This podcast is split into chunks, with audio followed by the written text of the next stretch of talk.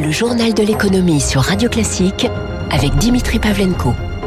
Avec Ophi Asset Management, leader en gestion ISR. Ophi Asset Management et votre épargne prend soin de vous. Bon réveil, bonne journée, soyez les bienvenus sur Radio Classique. À la une ce matin, reconfinement à compter donc de ce soir minuit pour 21 millions de Français dans 16 départements. L'Île-de-France, les Hauts-de-France, les Alpes-Maritimes, la Seine-Maritime et l'Eure. Dans une version légèrement différente hein, de novembre et avril. Le début du couvre-feu passe le soir de 18 à 19 heures. Des mesures destinées à la fois à freiner en urgence la formation d'une troisième vague épidémique sans obérer la reprise. Bonjour Eric Mauban.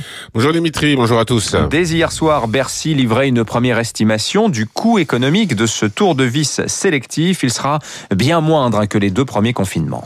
C'est ça, selon le ministère, le coût supplémentaire de ce troisième confinement est évalué à 1,2 milliard d'euros par mois, soit au total 7,2 milliards d'euros par mois. Sur les 1,2 milliards, la moitié, 600 millions, sont destinés à compenser de la perte d'activité subie par les petites entreprises et les indépendants. 400 millions serviront à financer le chômage partiel, le solde 200 millions pendant la forme d'exonération de charges. Le ministère estime à 110 000, dont 60 000 en Ile-de-France, le nombre de commerces qui devront fermer. Toujours d'après Bercy, les acteurs économiques apprennent à vivre avec le virus et continuent de s'adapter aux restrictions. Par conséquent, eh bien, l'impact de ce reconfinement sur le PIB annuel se limiterait à 0,2 points de croissance. Rien à voir, vous l'avez dit, avec euh, le confinement du printemps 2020 qui avait amputé le PIB d'environ 30% par mois et de 8% pour celui de novembre.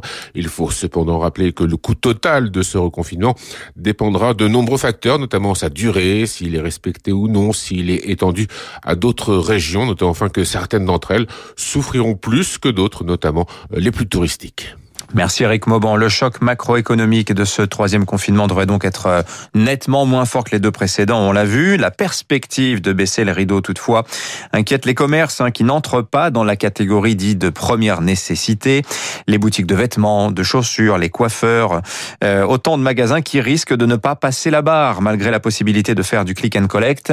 Écoutez Marc Sanchez, c'est le secrétaire général du syndicat des indépendants. Du mois de mars de l'année dernière au mois de mars cette année, ces entreprises ont été fermées quasiment quatre mois. C'est énorme en termes de chiffre d'affaires et en termes de perte de revenus pour les dirigeants, ce qui va faire d'ailleurs que beaucoup d'entre elles euh, n'arriveront vraisemblablement pas à passer le cap. Grosso modo, sur le, le bassin euh, Île-de-France, euh, Hauts-de-France, on est à peu près à 250 000 entreprises qui seraient concernées par des difficultés de trésorerie et notamment celles qui n'ont pas pu bénéficier des aides de l'État, que ce soit du Fonds de solidarité, voire de l'allègement des charges sociales et fiscales. La période qui s'annonce risque d'être fatidique. Marc Sanchez, général du syndicat des indépendants au micro d'Émilie Vallès. L'autre information de la journée, c'est l'avis favorable de l'Agence européenne du médicament concernant le vaccin AstraZeneca, jugé sûr et efficace. Le régulateur européen conclut qu'il n'est pas associé à une augmentation du risque global d'événements de caillots sanguins.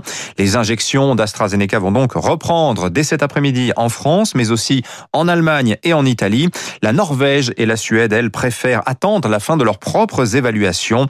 Équipe médicale norvégienne dit en effet voir un lien entre le vaccin AstraZeneca et les cas graves de thrombose, voire certains décès post-vaccination. La distribution des prêts garantis par l'État, elle, pourrait être prolongée de six mois jusqu'à fin décembre.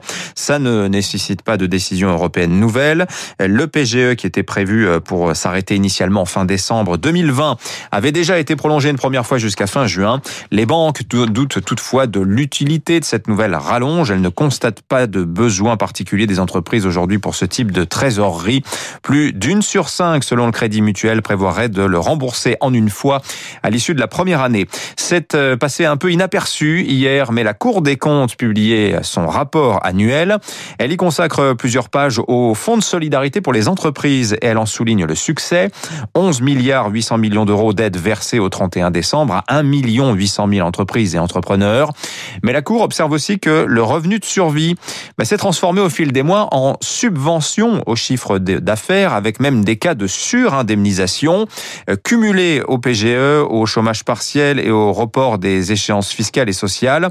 Le Fonds de solidarité a en effet permis à certaines entreprises d'avoir un chiffre d'affaires supérieur certains mois, notamment novembre, à l'année 2019.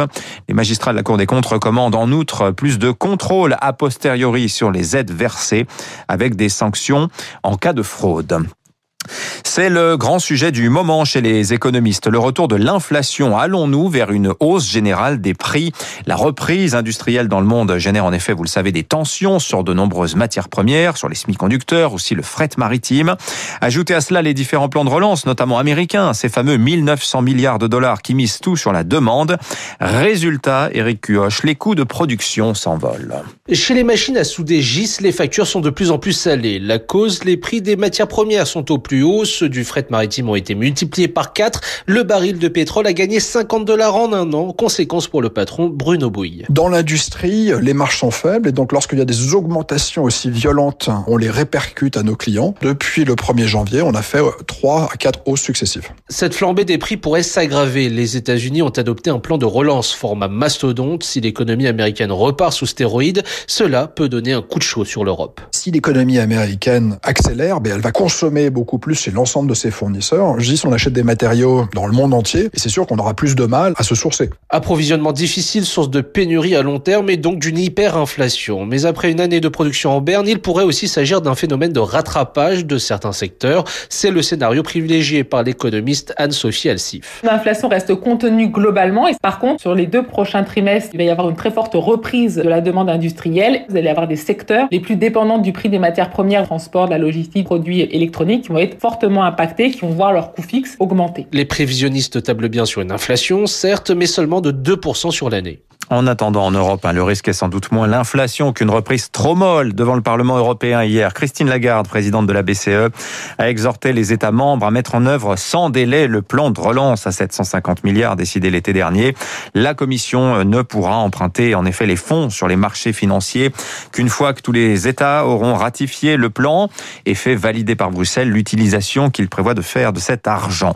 Comment reprendre la maîtrise de la dette publique après crise? La Commission présidée par l'ancien ministre ministre Jean Arthuis a remis hier son rapport au gouvernement. En résumé, la commission ne voit pas la dette publique baisser avant 2030 où elle pourrait atteindre 133% euh, dans le cas d'une croissance de 1,5% d'ici euh, par an d'ici là.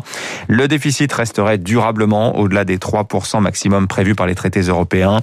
La commission rejette cependant formellement l'idée d'une annulation de la dette Covid euh, ainsi que la solution d'un cantonnement proposé par exemple par Bruno Le Maire. Dans l'actualité des entreprises qui pour pour reprendre Orange Bank, le favori serait BNP Paribas, faute de réelles alternatives, semble-t-il. BNP serait notamment intéressé par le réseau d'Orange en Afrique. Les premières offres préliminaires pour Orange Bank sont attendues fin mars. La 5G à Paris, coup d'envoi ce vendredi pour Orange et SFR. Les deux opérateurs vont mettre en route aujourd'hui 80 antennes qui couvriront 80% des Parisiens. Et puis la lettre d'adieu d'Emmanuel Faber aux salariés de Danone. Euh, l'ancien PDG de la compagnie explique les raisons de, selon lui, de sa révocation. C'est triste comme ça, euh, comme c'est triste, mais c'est comme ça. Commente euh, ce chantre de la RSE. On va en reparler dans une petite euh, minute. Et puis Peugeot a présenté hier la nouvelle 308, sa berline compacte élue voiture de l'année 2014, plus longue, hein, plus basse, plus haut de gamme aussi. Peugeot veut la placer en concurrente de BMW et Audi. Les marchés, pour finir, le CAC en hausse hier soir, plus 0,13%, 6062 points. Une hausse, mais pour euh, combien de temps Les nouvelles prévisions de croissance de la Fed, plus 6,5% de croissance cette année aux États-Unis, dope euh, les rendements obligataires. Grand bond en avant hier pour le 10 ans américain. Il est à 1,70% ce matin. Le 10 ans français, lui, est tout juste euh, sous le seuil de zéro. Il est à moins 0,02%. Alors ça profite aux valeurs bancaires, mais ça pèse sur Wall Street. Le Dow Jones hier, moins 0,46%. Le S&P 500, moins 1,48%. La question du moment est en fait celle d'une décorrélation croissante sur les marchés entre une Europe à croissance molle et une Amérique, elle, locomotive de la reprise mondiale. 6h40.